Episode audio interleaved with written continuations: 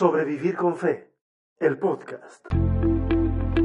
Buenas, buenas a todos. Estamos acá de vuelta en Sobrevivir con Fe, el podcast. Qué bueno poder nuevamente esta semana. He estado súper desordenado. De verdad que sí, he estado muy desordenado eh, con todo esto de adquirir nuevamente el ritmo de producción que habíamos alcanzado hace unas semanas. Eh, porque de alguna forma la pérdida de las herramientas eh, me hizo perder ese momentum de productividad. Pero, pero solo eso, ¿ah? Seguimos con todos los proyectos y con todo un montón de ideas en la cabeza. Así que eh, eventualmente vamos a retomar el ritmo. Hoy es viernes y esto debiera haberlo hecho el miércoles, pero la verdad que no han sido días fáciles. Y, pero, pero he querido mantener el subir todas las semanas un podcast. ¿Ok? Eh, ay, Señor, hoy nos toca meternos en el capítulo 5 de esta serie que llevamos de guía de supervivencia para leer la Biblia. Y hoy vamos a hablar de un tema complejo, vamos a hablar de mitos, vamos a hablar de midrash, ¿ok? Entonces eh, va a estar un poquito, sí, va a estar un poquito complicado eh, el asunto. Todavía no sé qué nombre le voy a poner al podcast, así que cuando ustedes escuchen el podcast, claro, ya va a tener un nombre pero mm, en este momento no lo tengo en mi cabeza, ¿ok?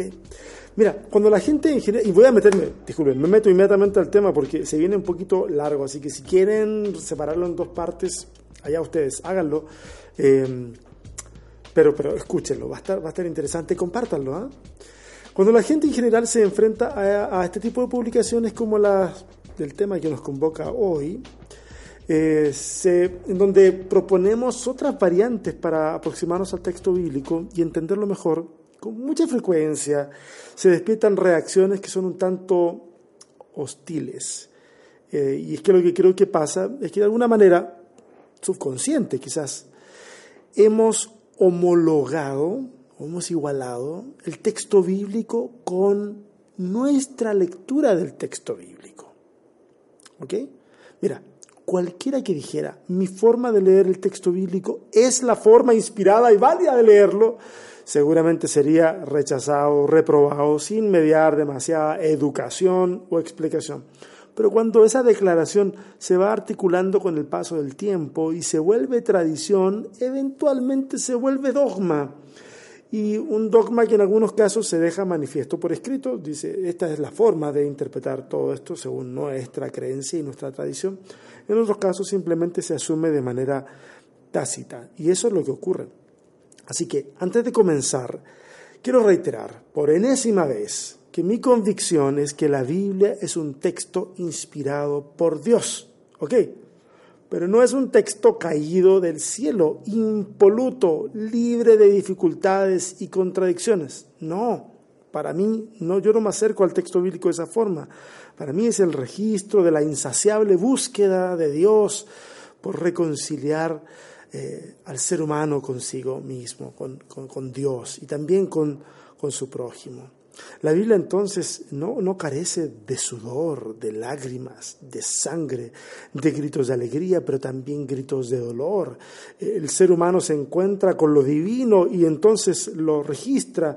Luego las generaciones posteriores ven que ese registro tiene un valor especial porque entrega respuestas a ciertas situaciones que, al igual que en el pasado, ¿cierto? Eh, hoy son relevantes. Y en medio de ese proceso en que intervienen familias, la oralidad, ¿cierto? la tradición oral y también la guía del Espíritu de Dios. El texto bíblico va tomando forma y así nos llega, nos llega a través de todo un proceso, ¿ok? Nosotros vamos a una librería hoy y lo compramos o tomamos el teléfono y descargamos una aplicación, pero esto, este es un asunto que ha, ha, ha tenido que ser mediado por miles de años. A mí me parece todo esto extraordinario. Yo no sé si a ustedes les parece extraordinario. Para mí es maravilloso. Ahora, siento mucho que algunas personas se conformen con reducir todo esto maravilloso y bonito de la dinámica en que el texto se va entregando a una declaración dogmática de, al punto de decir, la Biblia es la palabra de Dios y es infalible e inerrante. Lo siento mucho, creo que eso para mí, o sea, para ti a lo mejor puede ser satisfactorio, bien por ti, ningún problema. Pero sabes que para mí es excesivamente simplista, porque pasa por alto muchísimas dificultades lógicas, muchísimas dificultades morales. Pero bueno, eh, no vengo a hablarles de eso hoy. Hoy es el capítulo, como ya les dije, capítulo 5 de Guía de Supervivencia para leer la Biblia en este subpodcast Sobrevivir con Fe. Ok, eh, otro disclaimer, antes de tirarme aquí a la, alberca, a la piscina, a la pileta, ahí elijan ustedes dependiendo de la ciudad, digo, el país de donde me estén escuchando. ok eh, yo he adquirido cierta experticia en lo teológico con el paso del tiempo, en los estudios, etcétera, etcétera, pero no soy un experto en todos los temas. ¿ah? Mi labor está basada fundamentalmente en las investigaciones de otras personas que hicieron un trabajo espectacular de producción teológica, o sea, es fantástico eh, lo que otras personas han hecho. Yo trato de hacer lo mío, pero bebo mucho de lo que otros ya han hecho en el pasado. Básicamente tomo esos materiales, a veces estoy de acuerdo con sus conclusiones, otras veces no estoy de acuerdo, reflexiono sobre los temas propuestos y en base a eso comunico esos elementos de la manera más coloquial posible, sin perder demasiada profundidad. De hecho, yo ya les había contado al respecto, estos capítulos de Sobrevivir con Fe, de la guía de supervivencia, se van a transformar en un libro. Y como en todo libro eh, que pretenda ser tomado en serio, voy a profundizar mucho más sobre los temas que voy a, los temas que trato hoy y los que he tratado en las ediciones anteriores, por supuesto que sí. Voy a proveer bibliografía abundante para que, si ustedes quieren seguir investigando, lo hagan. ¿okay? ¿Por qué digo esto? Porque esto que les voy a compartir está allá afuera, o sea, yo no he inventado nada, está allá afuera, simplemente se los comparto y lo hago de la forma más pastoral posible. Y solo recuerda que eh, lo pastoral para mí no es decirte sígueme y obedece lo que digo, sino más bien vamos a caminar juntos por este camino. ¿Ok? Entonces, e, ese es el chiste de lo que estoy proponiendo. Eh, vamos, metámonos juntos en esto. ¿Sale? Ok, sin más preludios, vamos sin anestesia. Son dos puntitos los que voy a hablar. Número uno, mitos. Estamos con un golpe fuerte. Alguien puede decir, bueno, a ver, ¿vamos a hablar de, de mitos o de la suficiente e infalible palabra de Dios? Yo respondería, vamos a hablar de ambas cosas, ¿ok? Acá tenemos un problema semántico. Cuando me refiero a lo semántico, me refiero al significado del vocablo, vocablo mito. Porque a nivel popular usamos la palabra mito para hablar de algo que es, que es mentira. ¿ah? ¿Se acuerdan del capítulo Cazadores de mitos? ¿Se acuerdan de ese capítulo que hicimos acá? Si van a ese capítulo van a ver que yo hago una breve explicación y digo precisamente que en ese capítulo ¿ah? el uso de la palabra mito sería de acuerdo a la imaginería popular, o sea, mentira, hablando como si fuera una mentira. Y de hecho hablamos de las mentiras que nos inventamos en el mundo de la religión. En ese capítulo insinué que el mito en lo académico tiene otras características y no simplemente quiere decir una mentira como hoy día. Ahora, hay cositas como por ejemplo el mito y la leyenda se pueden usar también a nivel popular como algo que dé renombre a una persona. ¿Sí? Por ejemplo, el mítico, hablando de autos, eh, el mítico Shelby Cobra del 65, ¿no? Aquí se imagina eso y no lo relaciona con la palabra mentira. O alguien pudiera decir la mítica o la legendaria presentación de Michael Jackson del 82 en que realizó el Moonwalk. Eh, yo vi esa presentación y quedé así, ah, eh, extasiado. y si estamos refiriendo a algo más bien en lo positivo, no en lo negativo, ¿ok? Ahora, volviendo o introduciéndonos al tema que, que, tiene que ver con lo que hablamos hoy. El mito en realidad es un recurso literario extraordinario usado por las más grandes culturas de la antigüedad. El mito responde a un tipo de pensamiento imaginativo que pretende explicar el mundo en el que el receptor del mito vive. Uh, ofrecen una explicación, no la explicación. Ya claro esto porque el mito muestra el aspecto que se quiere resaltar. No repara en todas las variables ni complicaciones que provendrían si alguien interpreta toda la realidad en función de ese mito, ¿ok? Sino solamente muestra un aspecto, y eso es importante de, de entender antes de meternos a este tema. Si queremos volvernos un poco más técnicos, Acá hay otra palabra que ha recibido, ha recibido el mismo tratamiento popular, ¿cierto? Que la palabra mito. O sea, hablan del mito como mentira, la gente también habla de la leyenda como mentira. Ahora, la leyenda a nivel literario tiene elementos, eh, o a nivel de, la imaginería popular, perdón, tiene elementos que son reales, mezclados con otros que son imaginativos. ¿Ok?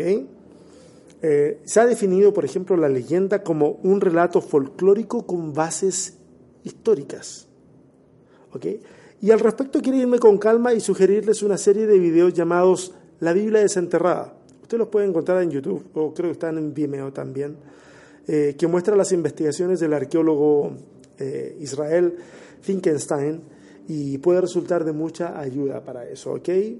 Véanla bajo su responsabilidad porque él analiza varias declaraciones de la Biblia desde puntos de vista este, arqueológicos. Por lo tanto, no siempre nos caen del todo bien en el mundo de la fe ese tipo de descubrimientos. Pero yo he aprendido a lidiar con eso. Les invito a que ustedes aprendan a lidiar con eso y ver cómo sí es posible sobrevivir con fe. ¿Ok? Eh, bajo estos precedentes que acabamos de hablar, ¿cierto? De lo que es un mito, de lo que es una leyenda, ¿vale, vale la pena entonces, válida la pregunta, bueno, ¿contiene la Biblia mitos y leyendas? ¿Sí? No hablando ya acerca de cuestiones así como fantásticas, sino eh, de acuerdo a lo que yo les acabo de explicar. ¿Contiene la Biblia mitos y leyendas? Bueno, técnicamente hablando, ahí están.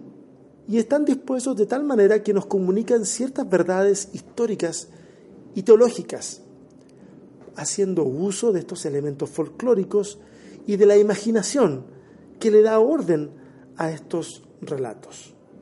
Eh, ahora, el problema es que cuando nos acercamos a la Biblia, en muchos casos vamos prejuiciados con lo que vamos a leer y asumimos, asumimos que todo ahí tiene que ser, todo lo que está ahí, eh, no sé, por ejemplo, los personajes, las descripciones de lo sucedido, lo que se habló en una situación, eh, etcétera, etcétera. Todo debe ser 100% literal y exacto. ¿Por qué? Bueno, porque el Espíritu Santo no podría inspirar el error. ¿saben? Vamos a reservar un capítulo, creo que dentro de esta misma serie, para hablar de la inspiración bíblica, teorías de la inspiración y alcances de cada una de esas teorías, ¿ok? El asunto es que Olvidamos con frecuencia que cuando nos acercamos a la Biblia tenemos delante de nosotros escritos que surgieron hace casi dos mil años en el caso del Nuevo Testamento y muchísimos más años en el caso del Antiguo Testamento. Olvidamos que esas culturas poseen formas de comunicarse y de entender el universo muy diferentes a las nuestras. Ahora, muchos piensan de que este tipo de afirmaciones sobre la Biblia, decir la Biblia contiene mitos, ¿ah? Remecen las bases de la fe. Mira, voy a hablar directamente de mi corazón. Pensar de que hablar de este tipo de cosas remecen las bases de la fe solo puede ser explicado por una religiosidad malentendida. Porque mira, mi fe no radica en la explicación de ciertos eventos que alguien pudiera considerar mitos, mi fe reposa en Jesús como encarnación plena de la deidad. Es más, entender que la Biblia tiene este tipo de narraciones que buscan explicar algo más que simplemente informarnos de un evento, puede hacernos leer la Biblia de manera más incisiva y más efectiva. Cuando entendemos esto, ya no tiene sentido andar preguntándonos, por ejemplo, ¿con quién se casó Caín si se supone que no había nadie más? Ya no tiene sentido. ¿O cómo sobrevivieron todos los animales del arca de Noé si pertenecían a ecosistemas excluyentes los unos de los otros? Porque sí, te informo, ¿ah? la morsa y el caribú pertenecen a dos tipos de ecosistemas imposibles de recrear al interior del arca, ¿ah? te, aviso. O, o, pretender explicar que el desequilibrio producido por, por ejemplo, juntar las aguas saladas y dulces no causara una extinción masiva de especies acuáticas. ¿Ah? Por mencionar otro elemento ahí complejo. tampoco nos vamos a preguntar cosas como, ¿es el origen de los idiomas un singular evento ocurrido en Babel? Y ahí me eché los 11 primeros capítulos del Génesis. ¿ah? O, ¿O cómo es posible que en el capítulo 1 de Génesis se describa la creación de las cosas en un orden y luego en el capítulo 2 las describa en otro muy diferente? Cuando tú entiendes de que están estos elementos que pudiéramos llamar legendarios, no necesitas explicar todas las cosas, porque te, sabes que te estás enfrentando a un estilo literario que responde a otro tipo de regla de interpretación. ¿Me voy explicando? ahora, debo decir que pretender hacer calzar un relato mitológico con explicaciones racionales del siglo XXI puede representar un desafío increíble que puede dar a luz explicaciones de lo más rebuscadas. Y créanme, las he leído casi todas y las he oído casi todas. Ninguna de ellas me convence desde que entendí que no necesito justificar el texto bíblico para creer en su veracidad. Y cuando hablo de su veracidad me refiero a una veracidad que trasciende la precisión científica o histórica. No olvidemos que la Biblia es un libro de fe. Apunta al propósito del cosmos, no a la explicación de cómo funciona con exactitud el cosmos. Y es por eso que cuando leemos la Biblia en términos de descripción de la realidad, podemos llegar a conclusiones eh, eh, erradas y a conflictos inexistentes entre la Biblia y la ciencia, pero muy existentes entre nuestra forma de leer la Biblia y nuestra forma de entender la ciencia. Insisto, una vez más, el problema muchas veces no está en las disciplinas de estudio, sino en los que estudiamos esas disciplinas y cómo nos acercamos a ellas podemos llegar a conclusiones totalmente erradas por un problema de enfoque. Básicamente entonces el problema es nuestro. ¿Ok? Estoy tratando de avanzar más o menos rápido. Pero si tienen preguntas, una vez más, háganlas. ¿Ustedes tienen forma de comunicarse conmigo? siempre eh, en las redes sociales, un, un mensaje por inbox, un comentario. Yo puedo responderles si ustedes tienen preguntas. Por favor, si las tienen, háganlas. Y si quieren manifestar que no están de acuerdo con lo que están escuchando, háganlo también. Ningún problema. Aquí estamos para conversar. Y si, en la conversación resulta que no vamos a estar de acuerdo, pues ningún problema. Si mantenemos el respeto el uno con el otro, eso no es ningún problema. Podemos caminar juntos en esto. Número dos, Midrash. La palabra Midrash significa básicamente, estoy simplificando, significa explicación y es un método exegético eh, para acercarnos a, las escrituras y pretende que el significado del mensaje divino que está, que entendemos que está en el texto bíblico, sea más entendible para los lectores de ese midrash. Un midrash toma elementos del pasado, es decir, del texto que ya está escrito, que ya está revelado, y les da un giro retórico, pudiéramos decir, ¿ah? que hace que el mensaje sea aún más claro. De hecho, ciertos sermones registrados en el Nuevo Testamento podrían considerarse midráshicos. A eso se les llama eh, pesher. Eh, mira, que no me quiero meter en ese asunto todavía, pero vamos un poquito más allá. Por ejemplo, muchos han advertido que la forma en que la historia de Jesús nos llega, como está manifestada en los evangelios, tiene trazos midráshicos que permiten conectar al Cristo con la revelación del Antiguo Testamento. ¿Okay? No me voy a meter en ese terreno en este capítulo, ¿okay? posiblemente sí en el capítulo del libro, pero no en este capítulo. Pero sí quiero hablarles de un midrash que puede resultarles conocido e interesante. Estoy hablando de la historia de Jonás. ¿Ok? Ahora, antes de avanzar en esto, me pongo en todas las situaciones porque sé que todo tipo de personas escucha este, este podcast.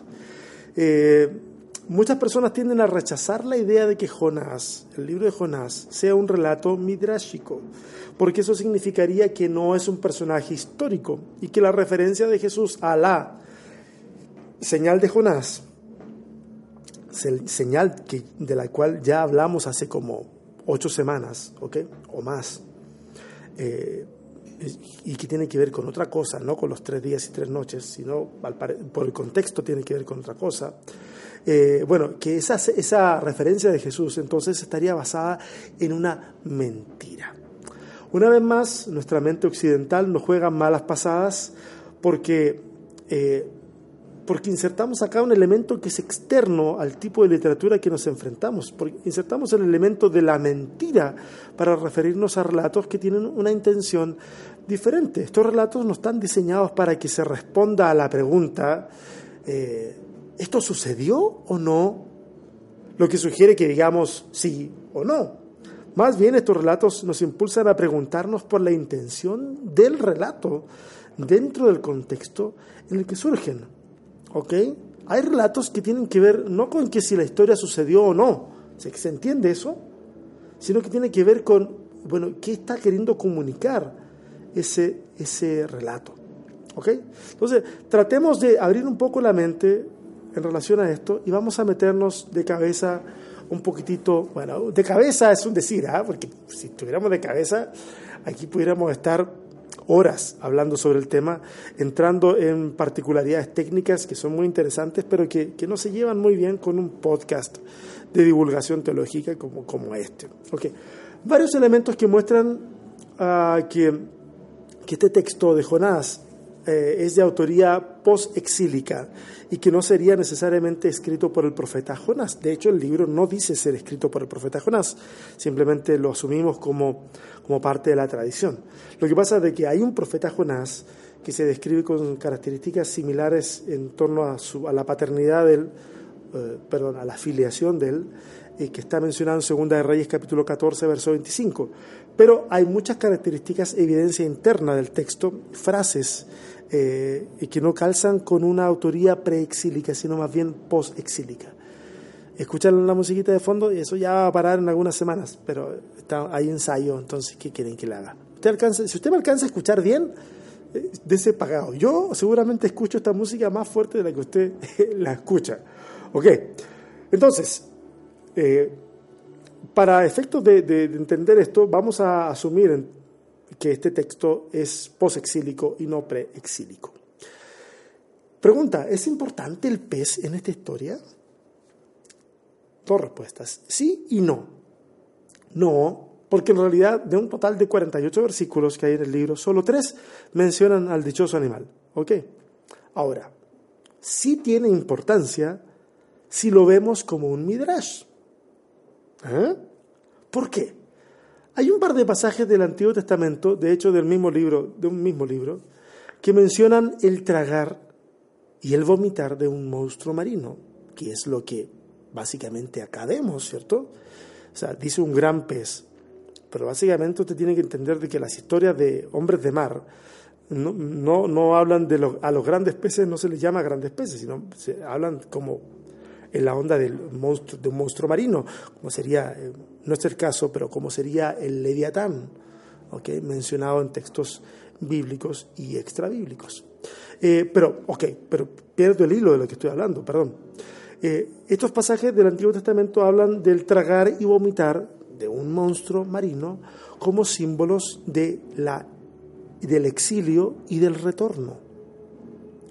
Jeremías 51, verso 34 dice, Nabucodonosor, el rey de Babilonia, me devoró, me confundió y me dejó como un plato vacío, me tragó como un monstruo marino, con mis delicias se ha llenado el estómago para luego vomitarme. Y luego en el verso 44 dice, voy a castigar al dios Bel en Babilonia, haré que vomite lo que se ha tragado, ya no acudirán a él las naciones, ni quedará en pie el muro de Babilonia. Ahora, con ese, es, lo que acabamos de hablar y lo que acabamos de leer de, de fondo, con esto en mente, podemos ver que de alguna manera Jonás, en este caso, en este relato, entendido como un midrash, representa a la nación, a la nación de Israel o, los judíos en este caso, ¿cierto? Que regresan del exilio, pero que deben de asumir otro tipo de relación con los gentiles, aquellos que en el pasado consideró sus enemigos. Ok, para nosotros es difícil entender la conexión entre lo que acabamos de leer, tal vez, y, y el relato de Jonás. Pero para alguien en el tiempo post-exílico lo habría entendido bastante bien. Quiero leer algún, una parte que está en Jonás 4, verso 10 y 11. Dice, tú te complaces de una planta que sin ningún esfuerzo de tu parte creció en una noche y en la otra pereció. Y de Nínive, una gran ciudad donde hay más de 120 mil personas que no distinguen su mano derecha de su izquierda y tanto ganado, ¿no habría yo de compadecerme? Cuando contamos la historia de Jonás, usualmente vemos la primera parte pintoresca del relato, y por eso que quise hablar acerca del pez. Esa que se cuenta en la escuela dominical, sabatina o donde sea, catecismo, lo que tengan en tu iglesia. Y divagamos con las ideas que tienen que ver con el gran pez y lo mal que la pasó Jonás en el vientre de aquel tremendo animal. Por mi parte, yo lo que veo son otros elementos que me resultan mucho más interesantes. Por ejemplo, la forma en que Jonás enfrenta toda esta situación. Y fíjense, si ustedes asuman el desafío de entender el libro como un midrash, entonces cuando se vea a Jonás, piensa en la nación completa y eso va a aumentar el, el impacto de lo que vas a leer.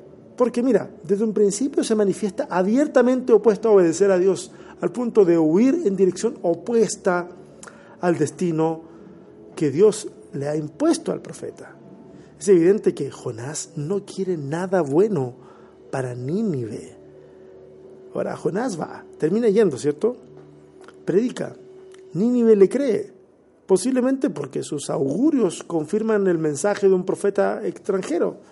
Debemos recordar que la idea antigua de los dioses territoriales, Yahvé, no tiene la menor injerencia en una, en una región alejada como Asiria, de la cual Nínive es una de sus principales eh, ciudades. Entonces es posible de que si, asumimos un relato coherente, al menos dentro del punto de vista histórico, eh, por, por, por, otros augurios, seguramente la, acción del profeta es, es considerada como, como, válida. Bueno, la cosa es que eh, el problema es, es posterior, porque ocurre lo menos esperado para Jonás. Los ninivitas se arrepienten el rey pide que la gente haga ayuno, que clamen a Dios, que cambien sus actos violentos eh, y la norma aplicaba incluso a los animales. ¿Era esa la forma en que se aplaca la ira de Dios? ¿Es esa la forma? ¿Haciendo ayunar a los animales? ¿Haciendo ayunar a niños? Ellos no tienen idea. Jonás proclamaba algo que ocurriría. No iba a hacer negociaciones ni a educarlos teológicamente. Y sin embargo, los ninivitas hacen lo que saben hacer cuando se trata de agradar o aplacar a una deidad, aunque no sea la de ellos. Mira, Jonás observa con escándalo y desconcierto que Dios cambia de parecer, no destruirá la ciudad, entonces la ira toma un lugar de privilegio en el corazón del profeta y tan enojado está que prefiere la muerte. Yo me imagino diciendo a Jonás algo así como, los asirios son nuestros enemigos y ellos han alcanzado la misericordia con actos supersticiosos.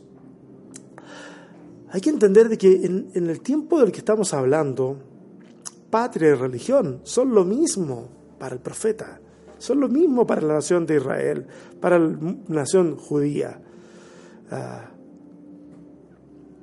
Jonás sirve al Dios de Israel, un Dios que se identifica con una tierra santa y un pueblo santo, no con esta gente. Ahora, Dios hace crecer una planta para que le brinde sombra a Jonás y pueda refrescarse. Esto hace muy feliz al profeta que está apostado a las afueras de la ciudad esperando la destrucción.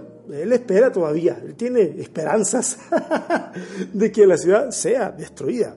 Entonces al poco tiempo Dios mismo, para dar una lección, a Jonás. Y hiere la planta. Y la planta se seca.